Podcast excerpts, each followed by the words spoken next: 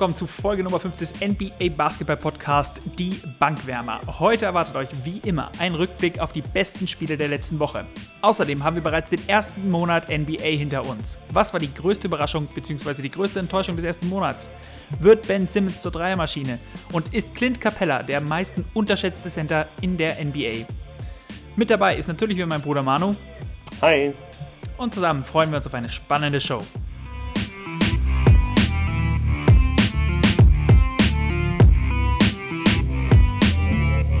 Ja, zuallererst möchte ich für das ganze Feedback bedanken, was wir bekommen haben und was uns dagelassen wurde. Darüber freuen wir uns natürlich sehr. Ähm, wie gesagt, sind wir über alle Hinweise dankbar und freuen uns über alle Bewertungen bei Apple Podcast oder auch bei Facebook oder Instagram. Ihr findet uns überall unter dem äh, Slogan Die Bankwärmer. Die Links findet ihr aber auch unten in der aktuellen Folgenbeschreibung. Äh, kommen wir direkt zu den Spielen der letzten Woche, die du rausgesucht hattest, Manu. Los ging es mit den Celtics gegen die Suns. Das haben die Celtics mit 99 zu 85 gewonnen. Top-Performer war Jason Tatum mit 26 Punkten, 11 Rebounds und 3 Assists bei einer Field Quote von 50%. Bei Phoenix stach Devin Booker hervor mit 20 Punkten. Ebenfalls anzumerken ist, dass Thais gestartet hat, 27 Minuten gespielt hat und leider gar keinen Punkt gescored hat bei nur zwei Feldversuchen und 11 Rebounds und einen Block hatte. Was sind deine Gedanken zu dem Spiel? Ja, es war jetzt nicht das beste Spiel. Ähm, die Celtics hatten es ja eigentlich schon zur Halbzeit entschieden und danach ist es im zweiten Halb, in der zweiten Halbzeit mehr so dahin gecruised, sage ich mal. Sie hatten jetzt ja im, zum Ende des, der ersten Halbzeit schon irgendwie einen 21-4-Lauf. Von daher war das jetzt nicht das spannendste Spiel, muss man leider sagen. Leider nicht. Ja. Lagst du einmal nicht ganz richtig mit deinem, mit deinem Tipp. Sonst hattest du die letzten Wochen ja immer sehr viel Glück. Ja, aber gut, man kann es nie genau wissen, speziell in der Regular Season. Dann setzt vielleicht mal ein Spieler aus, das war jetzt hier nicht unbedingt der Fall, aber ja. Sonst gibt es eigentlich von meiner Seite auch zum Spiel gar nicht mehr so Nein. viel zu sagen, äh, wie du schon gesagt hast. Genau, es war ein relativ unaufregendes Spiel. Äh, weiter ging es mit dem Spiel der, der Houston Rockets gegen die Denver Nuggets. Äh, das Spiel ist ausgegangen 95 zu 105. Die Nuggets haben gewonnen. Der Top-Performer der Rockets war Harden mit 27 Punkten, 7 Rebounds und 7 Assists. Zudem äh, stach Clint Capella hervor mit 12 Punkten und 21 Rebounds. Bei den Nuggets vor allem hervorzuheben Nikola Jokic mit 27 Punkten und 12 Rebounds bei 63 Prozent aus dem Feld. Manu, du hattest jetzt äh, beim letzten Mal noch seine Wurfquoten bemängelt. Ja, diesmal, diesmal war wirklich wesentlich besser. Und die Bank war halt wieder voll da von den Nuggets. Die Tiefe es haben zwar, glaube ich, nur fünf Spieler, nur in Anführungszeichen fünf Spieler zweistellig gescored, aber es waren noch drei weitere Spieler mit 8, 8 und 9 Punkten. Man könnte jetzt sagen, ähm, Jamal Murray hatte eigentlich ein schlechtes Spiel. Er hat extrem schlecht aus dem Feld getroffen. Seine Quoten waren sehr, sehr niedrig. Ich weiß jetzt nicht mehr genau, wie sie waren, aber sie waren sehr niedrig. Allerdings hatte er auch sechs Steals, also hat sich so anders bewährt gemacht natürlich. Ähm, wie du schon gesagt hast, gerade diese, diese Bank der Nuggets, die sticht eigentlich in fast allen Spielen hervor. Ja, ich denke, das ist auf jeden Fall extrem guter Regular Season Basketball. Ich bin gespannt, wie sie es dann in den Playoffs ummünzen können, weil kaum ein Team spielt halt mit so einer tiefen Rotation in den Playoffs dann halt auch. Da wird man dann halt sehen, wie sich das dann ummünzt und auch, ob die Top-Spieler wie Jokic, was wir schon öfter angesprochen haben, auch fit genug ist dann dafür. Na, was, vielleicht ist er dann am Ende der Saison fit. Ja. Bei denen. Das hoffen wir alle. Ja. Ähm, was ich aber interessanter finde, ist, dass äh, Harden, ich glaube, 14 Würfe hatte, auf jeden Fall weniger als 16 Würfe. Und das hat mich dann mal interessiert, ähm, weil ich zufällig in einem Interview gesehen hatte, wo darauf angesprochen wurde, ob die Nuggets ein, eine Blaupause ähm, entwickeln, um Harden zu verteidigen. Und was ich ganz interessant finde, ist nämlich, dass die Houston Rockets jedes Spiel verloren haben, wo Harden 16 oder weniger Würfe hatte. Das waren bisher in drei Spielen der Fall in dieser Saison und sie haben alle Spiele verloren. Sie haben kein Spiel gewonnen, wo er so wenig Würfe genommen hat. Ich könnte mir wirklich vorstellen, dass es zu einem Problem wird.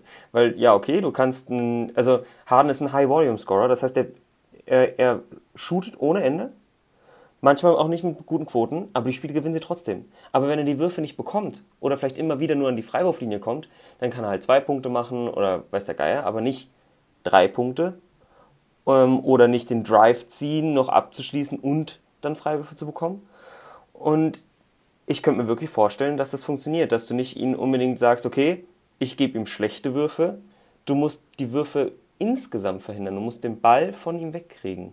Und da sieht man dann halt auch, ähm, dass bei den Rockets vielleicht zurzeit gar kein Duo unterwegs ist, sondern genauso eigentlich wie bei den Bucks ein, ein Solo mit Harden. Und jetzt bei den Bucks halt mit Jannis. Ich verstehe, was du meinst. Das Problem ist natürlich nur, du kannst Harden ja nicht dazu zwingen, jetzt, also jetzt an, anstelle der Rockets, noch mehr Würfe zu nehmen. Das heißt, nein, wenn nein, ein Spiel nein, die Würfe einfach nicht bekommt, dann ist es natürlich ein Problem. Du meinst jetzt natürlich aus der Sicht eines gegnerischen Teams sollte man versuchen, Harden gar nicht erst den Ball in die Hände bekommen zu lassen. Ja, beziehungsweise ihn dazu bringen, dass er früher den Ball aus der Hand geben muss. Dass du den anderen Spielern, dass die, er die anderen Spieler sozusagen anspielen muss. Und die Rockets sind kein tiefes Team. Die Sache ist natürlich, wenn du jetzt anfängst, Harden zu doppeln, dann wird immer irgendwo anders wer frei sein. Und ich glaube, dass wenn das passiert, dann kann Westbrook natürlich noch mehr übernehmen. Ja, aber bisher hat es nicht funktioniert. Das stimmt, bisher hat es nicht funktioniert. Hat. Von daher, also ich könnte mir vorstellen, dass es zurzeit auf jeden Fall die beste Variante ist, ihm diese Würfe allgemein sozusagen zu verweigern. Dass ich er, verstehe, dass man meinst, wirklich, ja. ja, also dass man wirklich halt probiert, dass er nicht zum Werfen kommt. Weil er hatte sogar Spiele dabei, das habe ich auch nachgeschaut, wo er knapp 80 Prozent dann getroffen hat von diesen, ich glaube, da hat er 11 von 14 gehabt. Spiel haben es trotzdem verloren ja eigentlich ganz schön verrückt, dass die Rockets so sehr von ihm abhängig sind, jetzt wo sie Russell Westbrook haben, weil Russell Westbrook ja, ja eigentlich bei OKC letztes Jahr noch der Alleinunterhalter war und das eigentlich sogar sehr gut noch gemacht hat. Und ja. jetzt scheint äh, er doch seine Probleme zu haben mit dem Spiel neben Harden eben. Im Prinzip aber bestätigt das nur die Aussage, was viele ja auch hatten, dass nicht Russell Westbrook letztes Jahr der beste Spieler war äh, bei OKC, sondern Paul George. Das letzte Spiel, was du rausgesucht hast, waren die Suns gegen die Timberwolves von Samstag auf Sonntag. Das Spiel ist 100 zu 98 ausgegangen für die Suns. Topscorer bei den Suns war Booker mit 35 Punkten, 12 Rebounds und 9 Assists, also ganz knapp am Triple-Double vorbeigeschrammt. Die 35 Punkte hat er aufgelegt ohne Dreier, denn er war 0 von 5 vom Dreier. Was für Devin Booker natürlich äußerst ungewöhnlich ist. Bei den Suns außerdem sehr gut dabei war Kelly Oubre mit 25 Punkten und 11 Rebounds. Bei den Wolves ist vor allem Carl Anthony Towns hervorzuheben, der 31 Punkte, 17 Rebounds und 4 Assists aufgelegt hat. Bei 6 von 12 Dreiern.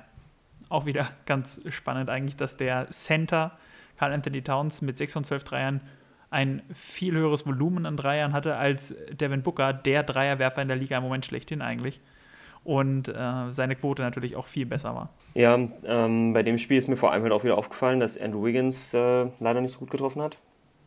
Ich bin gespannt, er hat aber, glaube ich, trotzdem, hat, glaube ich, trotzdem 22 Punkte aufgelegt. Aber du ja, hast recht, er ich meine, das hat er die letzten Jahre auch gemacht. Seine 20 Punkte aufgelegt, meinst du? Ja.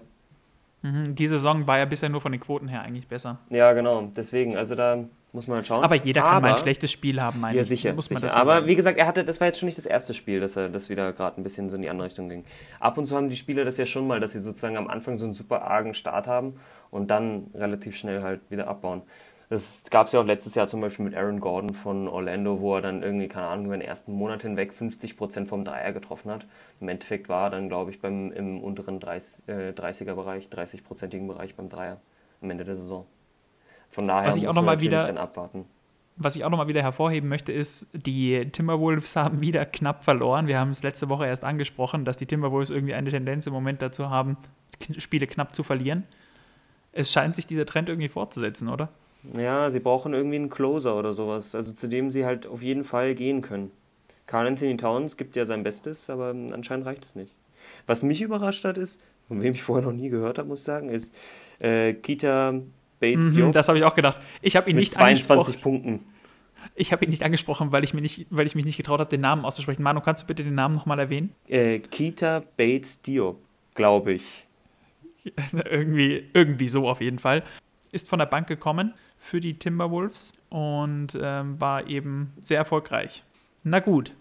Ja, hat sonst irgendwie eigentlich nur sechs Punkte im Schnitt und jetzt halt 22 Punkte bei 50 Prozent aus dem Feld. Also war auf jeden Fall eine wichtige Verstärkung von der Bank.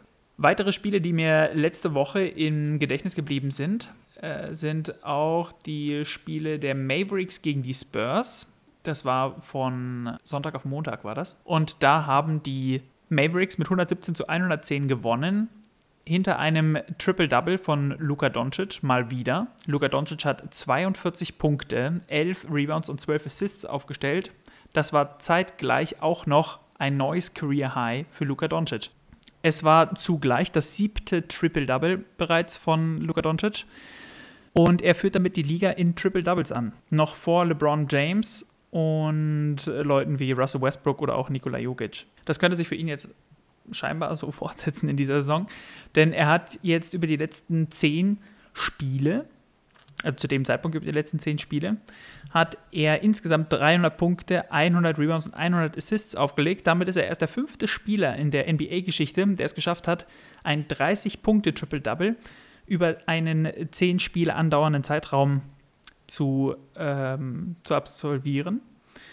Außerdem ist er mit Back-to-Back 35 Punkte Triple Doubles der jüngste Spieler, dem das je gelungen ist. Ich meine, er legt ja wirklich einfach. Ja, also der ist echt beeindruckend. Er legt Zeit wirklich einfach. jede Woche irgendwelche neuen Stats auf und neue Rekorde bricht er und er taucht in total viele Bereiche ein, wo man sagt, er ist der Jüngste, der das je geschafft hat. Einfach nur irre. Ich weiß, wir sprechen jede Woche über ihn, aber er bringt halt einfach jede verdammte Woche etwas Neues, wo man eigentlich das Ganze schon wieder besprechen muss, wie unglaublich er im Moment spielt. Oder wie siehst du das? Ja, ja, also er ist definitiv halt einfach so eine Sensation. Weil niemand damit rechnet, dass, also dass ein 20-Jähriger. Er ist halt erst 20 Jahre alt. 20, 20 Jahre. Und er spielt so abgezockt. Ich weiß nicht, für mich ist es so schwer vorzustellen, wie man, also so schwer vorstellbar, wie man mit nur 20 Jahren einfach diese Leistung Woche für Woche, Spiel für Spiel bringen kann, weil mir kommt vor, er hat wirklich kein schlechtes Spiel gehabt bisher. Ja, also ab und zu natürlich seine Wurfquote ist dann hin und wieder. Zurzeit ist sie eigentlich grundsätzlich sehr gut, aber hin und wieder ist sie natürlich mal ein bisschen schlecht. Aber wie gesagt, er ist 20. Niemand erwartet da, dass du ein, also, konsist, also konsequent die gleiche Wurfquote hast oder sowas. Das erwartet niemand mit dir, wenn du 20 allem, Jahre alt bist. Es ist aber auch so, dass er das ja auch in Spielen bringt, wo man denkt, die könnte man ein bisschen lockerer nehmen, weil er hat jetzt bei diesem Back-to-Back 35 ja. Punkte Triple-Double, was er da aufgelegt hat, da hat er gegen die Golden State Warriors in nur 25 Minuten 35 Punkte, 10 Rebounds und 11 Assists aufgelegt. In nur 25 Minuten. Und seine Quoten dabei waren sehr gut. Ich glaube, er hat 6 von 10 Dreiern getroffen in dem Spiel.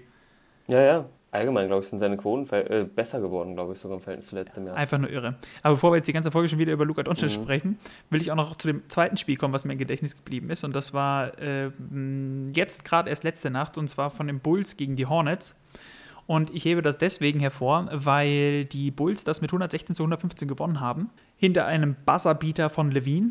Und Levine hat in dem Spiel 49 Punkte gemacht. Das ist ein neues Career High für ihn. 27 dieser 49 Punkte kamen im vierten Viertel. Und das Ganze bei 13 Dreiern. Damit hat er einen neuen Bulls-Rekord bei gemachten Dreiern aufgestellt. Und das Ganze auch noch bei unglaublich guten Quoten von 13 von 17 Dreiern. Und das alles hat er gemacht, nachdem der Coach vor dem Spiel noch gesagt hatte, Jim Boyland ist der Coach, äh, dass er poorly spielt im Moment. Also er hat ihn kritisiert for playing poorly einfach nur absoluter Wahnsinn. Mal von diesen ganzen Wahnsinns-Stats von Levine abgesehen, war das Spiel sowieso auch spannend zum Schauen, denn 27 Sekunden vor Schluss lagen die Bulls noch mit sieben Punkten hinten. Ja, dann trifft Levine einen Dreier vom Logo, wirklich unglaublich weit draußen. Dann kommt noch ein Dreier von Satoranski dazu, dann kriegen sie noch einen Stil und der Bass kommt raus zu Levine und der haut dann nochmal eben mit 0,8 Sekunden auf der Uhr oder so dann verbleibend noch ein Dreier rein und sie gewinnen das Spiel eben mit 116 zu 115. Also selbst wenn ihr euch nur noch mal die Schlussphase anguckt, ein unglaublich gutes Spiel, lohnt sich auf jeden Fall das nochmal anzuschauen. Ja, mir ist besonders das Spiel von den Celtics gegen die Clippers im Gedächtnis geblieben. Wenn ich es richtig weiß, war das auch das erste Spiel, wo Paul George und Kawhi Leonard zusammen gespielt haben. Ja, war's. Und das Spiel ging in die Overtime. Es war, ist dann 100 zu, äh, 104 zu 107 für die Clippers ausgegangen. Und das war halt auch Wahnsinn. Ähm, allgemein werden viele Spiele übrigens auch so für unsere Hörer mal ähm, zusammengeschnitten auf YouTube, auf dem NBA-Kanal dort. Da kann man sich die Highlights anschauen und gleichzeitig sogar ähm, von vergangenen Spielen auch teilweise die kompletten vergangenen Spiele. Das ist ganz cool für Leute, die sich dann zum Beispiel nochmal das komplette letzte Viertel oder die letzten fünf Minuten nur anschauen wollen, aber dafür dann halt komplett. Sehr guter Hinweis. Ähm, der prägendste der prägendste Move, sage ich mal, in dem Spiel war dann war der Ausgleichsdreier von Jason Tatum, wo er einen Crossover gemacht hat und oh, Paul ja. George sich erstmal ja, angelegt hat. Das war richtig Und gut. dann halt der Dreier kam zum Ausgleich für die Overtime. Das war schon. Das, das war richtig, hart. richtig nice. Das war richtig gut. Wir haben ja letzte Woche auch noch mal die Celtics hervorgehoben, wie gut sie spielen. Sie hatten den besten Rekord zu dem Zeitpunkt der letzten Aufnahme äh, mit 10 zu 1, glaube ich. Und sie hatten da gerade 10 Spiele in Folge ja. gewonnen. Die Serie ist dann direkt gerissen, leider. Haben dann direkt verloren äh, bei dem Spiel ja. noch äh, gegen die Kings. Sie haben da gegen die Kings mit 99 zu 100 verloren. Und insgesamt lief es sowieso leider überhaupt gar nicht gut für die Celtics in der Woche, denn bei vier Spielen, was natürlich auch ein Mordspensum ist, haben sie leider nur ein einziges gewonnen. Und das war das, was du rausgesucht hattest, Manu, gegen die Suns. Alle anderen Spiele mhm. haben sie verloren.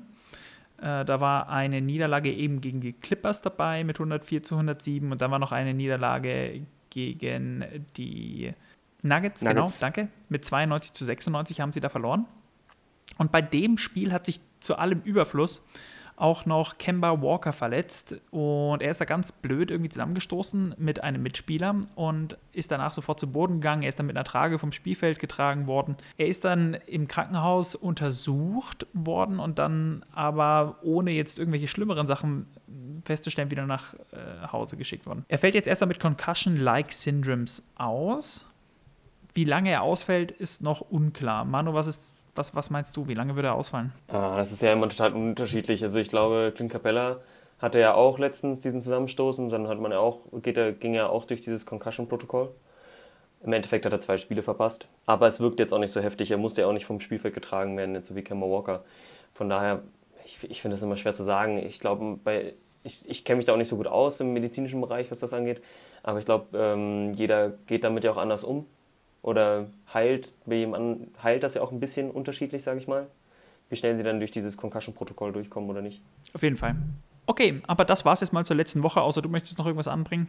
Nein, eigentlich nicht. Okay, wunderbar. Kommen wir auch schon zu den größten Überraschungen des ersten Monats. Der erste Monat NBA-Basketball ist nun vorbei. Äh, Manu, was ist deine größte Überraschung? Meine größte Überraschung sind die Celtics weil ich nicht damit gerechnet habe, dass sie der Number Two Seed im Osten sind. Also damit habe ich wirklich bis, bis zu diesem Zeitpunkt nicht gerechnet. Und auch wenn sie jetzt halt ähm, drei der letzten vier Spiele verloren haben, sind sie auf jeden Fall ein echt starkes Team und also auf jeden Fall im Osten ein Contender für die Eastern Conference Finals allemal. Fairer Punkt, gerade für uns Deutsche wäre es natürlich äh, super, wenn die Celtics weit kommen. Daniel Theiss ist ein wichtiger Spieler für die Celtics, startet immer wieder, wir haben es auch schon mehrfach erwähnt.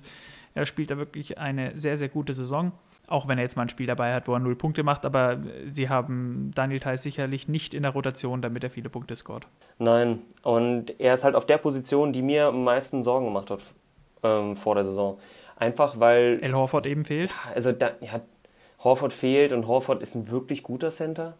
Und für mich ist Daniel Tyson Backup und kein Starter in der NBA. Das muss man halt auch einfach so sagen. Im Endeffekt passt er da ganz gut rein. Er macht halt die Drecksarbeit, sag ich mal, was ja auch voll okay ist. Das gehört dazu, dass du brauchst diese Leute, ansonsten kannst du nicht eine Meisterschaft gewinnen oder weit kommen. Ja, aber ich will jetzt auch gar nicht zu sehr darauf eingehen. Auf jeden Fall sind die Celtics für mich eine super Überraschung. Die letzten paar Spiele, mal abgesehen von den Kings, finde ich, sowas kann, sowas kann passieren. Die Spiele kann man verlieren. Gegen Denver mit vier Punkten kann man verlieren ist keine Schande dabei. In der Overtime gegen die Clippers, wo viele sagen, die sind der Top-Favorit auf den Titel, ähm, kann man auch verlieren. Auch keine Schande. Und letztendlich auch die Kings, die gerade auf einem sehr aufstrebenden Ast sind. Äh, die letzten, bei den letzten zehn Spielen sind sie, ich glaube, 6 zu 4, also sechs Siege und vier Niederlagen. Von daher, ja, ärgerlich aber letztendlich nicht super tragisch. Und die Spiele, die sie halt gewinnen müssen, wie zum Beispiel halt gegen Washington, gegen Golden State, gegen Phoenix, in den letzten paar Spielen jetzt, nur um diese Woche mal anzusprechen, oder die letzten anderthalb Wochen, die haben sie halt alle gewonnen.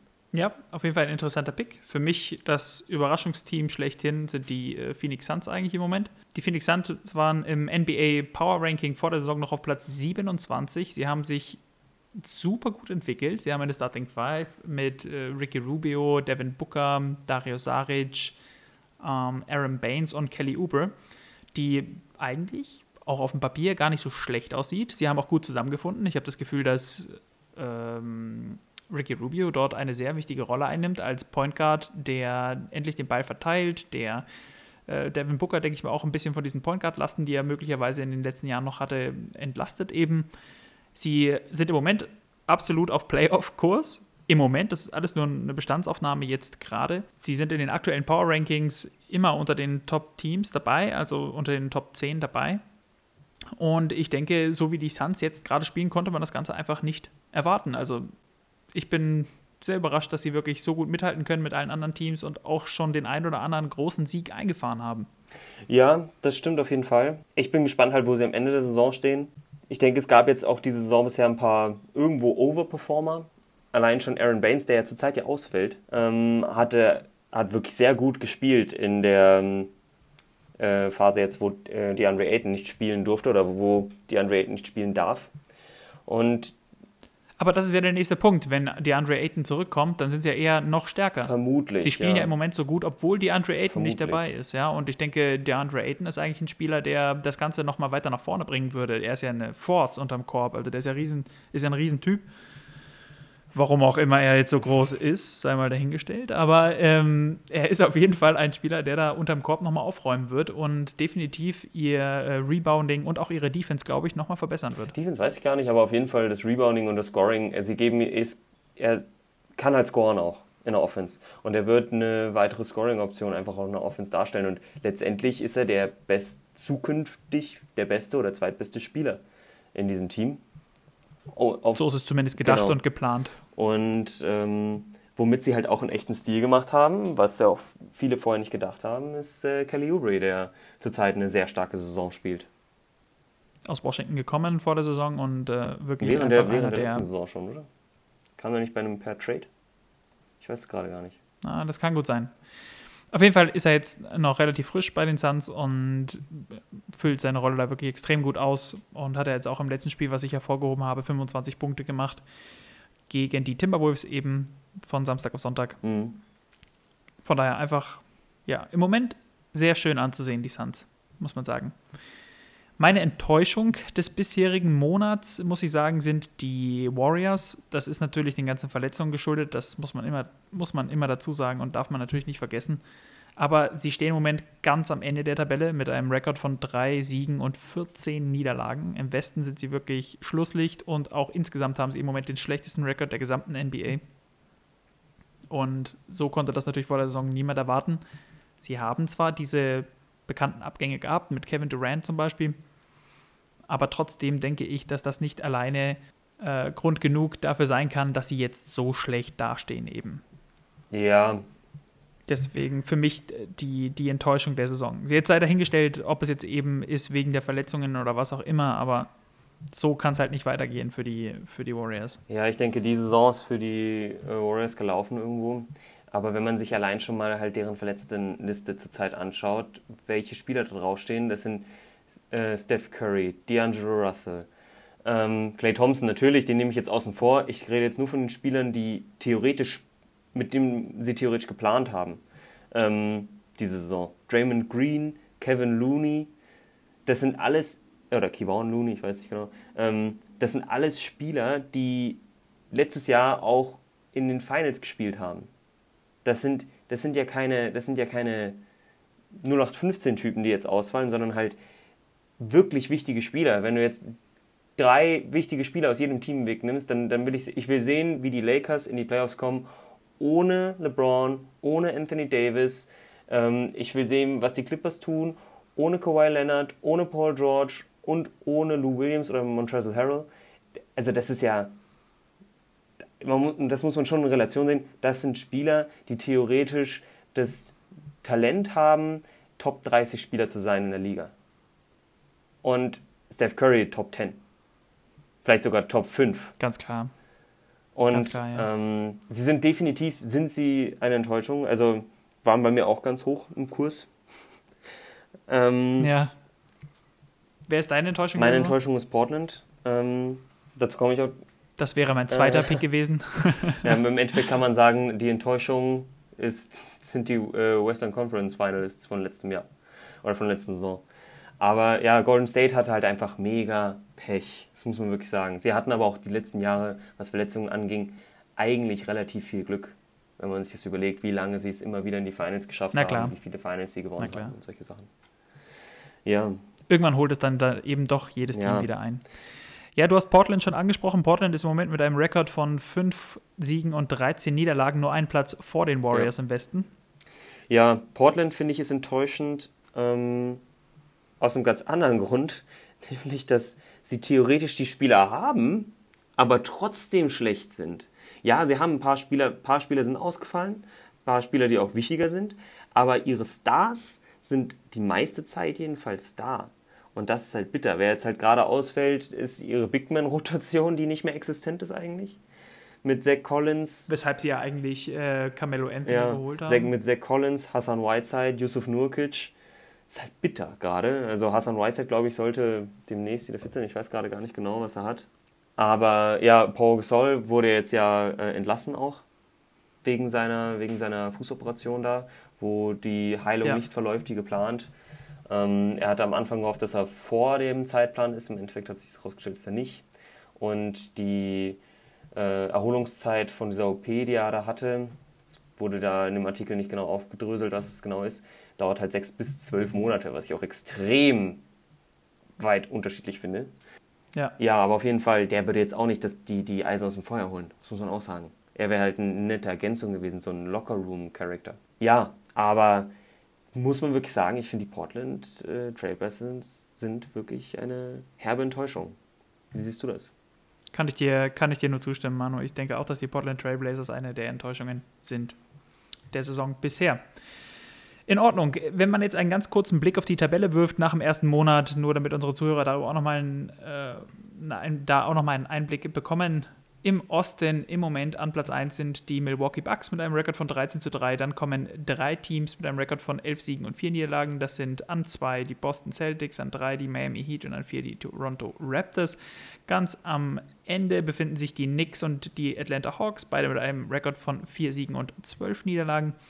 Wenn wir in den Westen schauen, dann ist ganz oben im Moment in der Tabelle Los Angeles, also die Lakers mit einem Rekord von 14 Siegen und 2 Niederlagen. An Platz 2 die Denver Nuggets mit 11 Siegen und 3 Niederlagen. Und dann kommen vier Teams mit 5 Niederlagen. Das sind die Houston Rockets, die Los Angeles Clippers, die Utah Jazz und die Dallas Mavericks. Also die alle auf absoluten Playoff-Kurs. Ganz am Ende der Tabelle, wie schon vorher erwähnt, finden wir die Golden State Warriors und die Portland Trailblazers. Auf zum nächsten Thema, Manu. Ben Simmons wird zum Dreierwerfer. Könnte man jetzt schelmenhaft glauben, wenn man auf seine Wurfquote vom Dreier guckt die Saison, denn die liegt bei sagenhaften 100 Prozent. Verschwiegen wird dabei natürlich, dass Ben Simmons bisher in dieser ganzen Saison erst einen einzigen Dreier genommen hat und den hat er eben getroffen. Es ist aber zugleich der erste Dreier, den er überhaupt trifft in der NBA, also in seinem dritten Jahr. In einem Regular Season Spiel. In einem Regular Season. In einem Regular Season Spiel, ja, trifft er nun seinen ersten Dreier. Vorher hat er in den beiden Jahren insgesamt elf Dreier genommen. Äh, davon hat er gar keinen getroffen. Also ist das jetzt schon, schon erstaunlich, dass er jetzt endlich mal einen getroffen hat. Sein NBA 2K20 Dreier-Rating ist auch postwendend gestiegen von 35 auf 47, wo ich mich dann natürlich frage, wenn er bisher noch nie einen Dreier getroffen hat, warum hat er dann überhaupt ein Rating von 35 gehabt? Ich finde es äh, bei ihm auch weniger erschreckend, dass er keinen Dreier getroffen hat, sondern dass er keine Dreier nimmt. Das finde ich viel schlimmer, muss ich wirklich sagen. Ja, wie gesagt, in zwei Jahren vorher elf Dreier. Ja, und ich meine, wenn er einen, äh, seine Wurfform sieht ja nicht schlecht aus, du siehst ja auch Videos, dass er welche nimmt. Das ist nämlich, das ist das größte Problem dort, das ist Kopfsache. Und das ist teilweise schlimmer, als wenn die Leute es nicht können.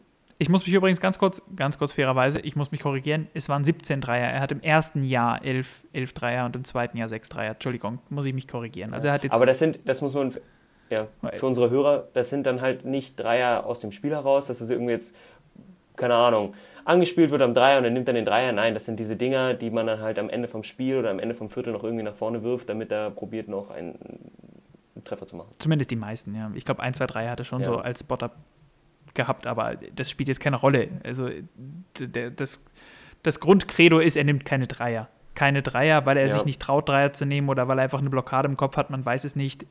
Ich bin gespannt, ob es jetzt mit diesem ersten Dreier, den er getroffen hat, so ein bisschen vielleicht losgeht. Das ist ja das, was man sich wünscht, damit er sein Spiel einfach noch weiter ausbaut. Ja, ansonsten wird er kein Top 10 Talent in der NBA werden. Oder Top 20. Ansonsten müsste er alles andere zumindest schon sehr gut machen. Es kommen so ein bisschen Vergleich hoch zu, zu Rajan Rondo, auch wenn Ben Simmons sicherlich ein besserer Spieler ist als Rajan Rondo, aber der hat nun mal auch nie Dreier genommen oder nur äußerst selten. Wobei die Quote vom Dreier bei Rajan Rondo noch sehr viel besser war als bei Ben Simmons. Ja. Naja. Und der hat hin und wieder Dreier genommen.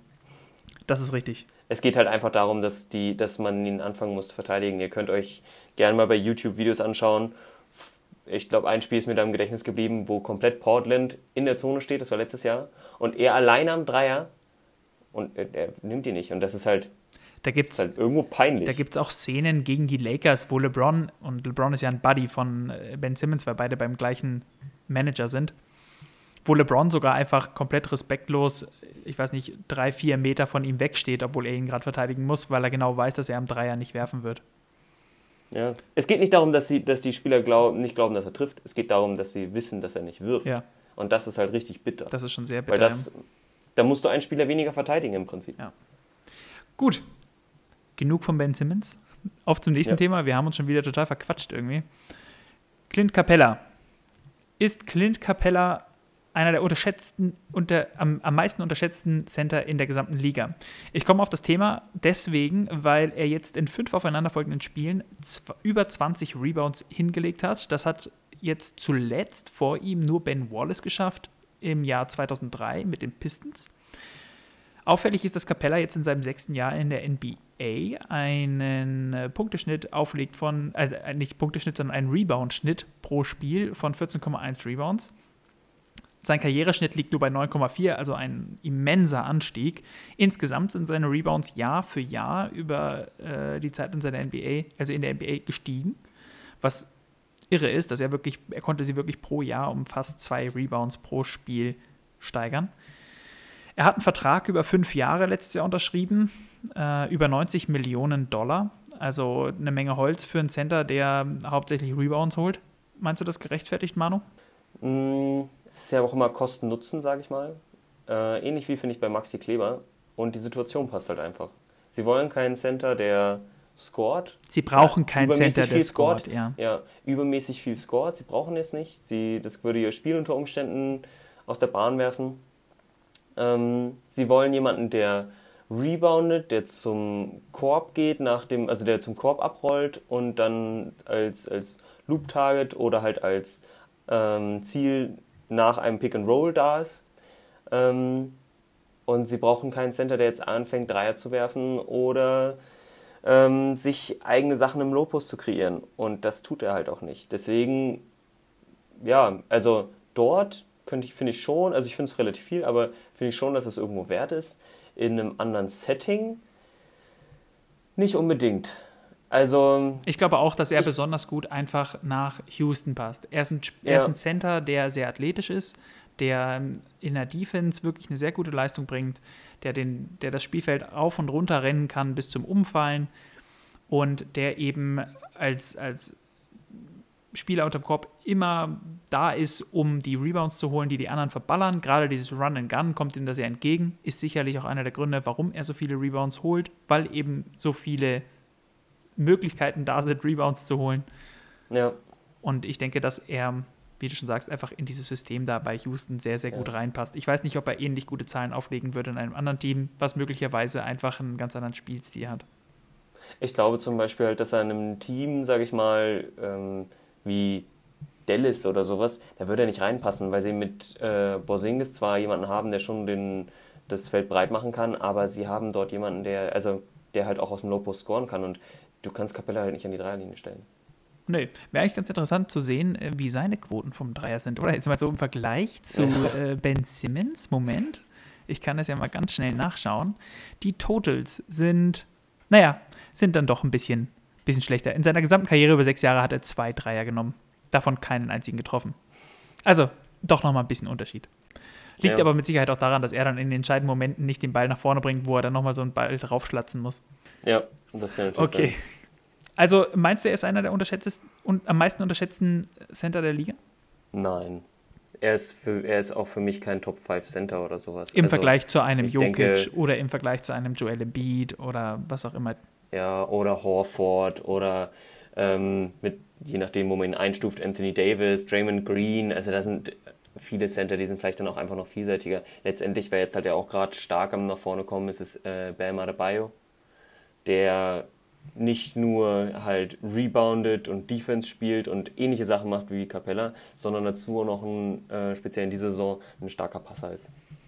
Da gebe ich dir vollkommen recht. Also er, er kann sich schon glücklich schätzen, dass er diesen guten Vertrag da in Houston bekommen ja, hat. Ja, ich glaube, er ist auch dort ist er es wert. Ja. Finde ich irgendwo. Also, wie gesagt, es muss das Setting halt passen. Sehr gut.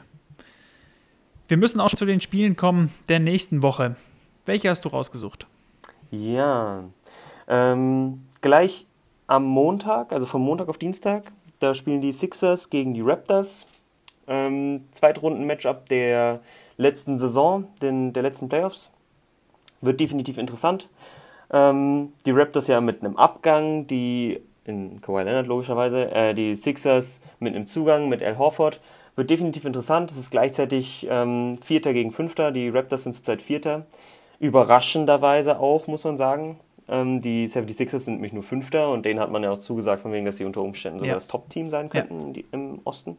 Ja, wird, denke ich, ganz gut. Kann man sich auf jeden Fall, glaube ich, anschauen. Sehr schön. Das jo. nächste?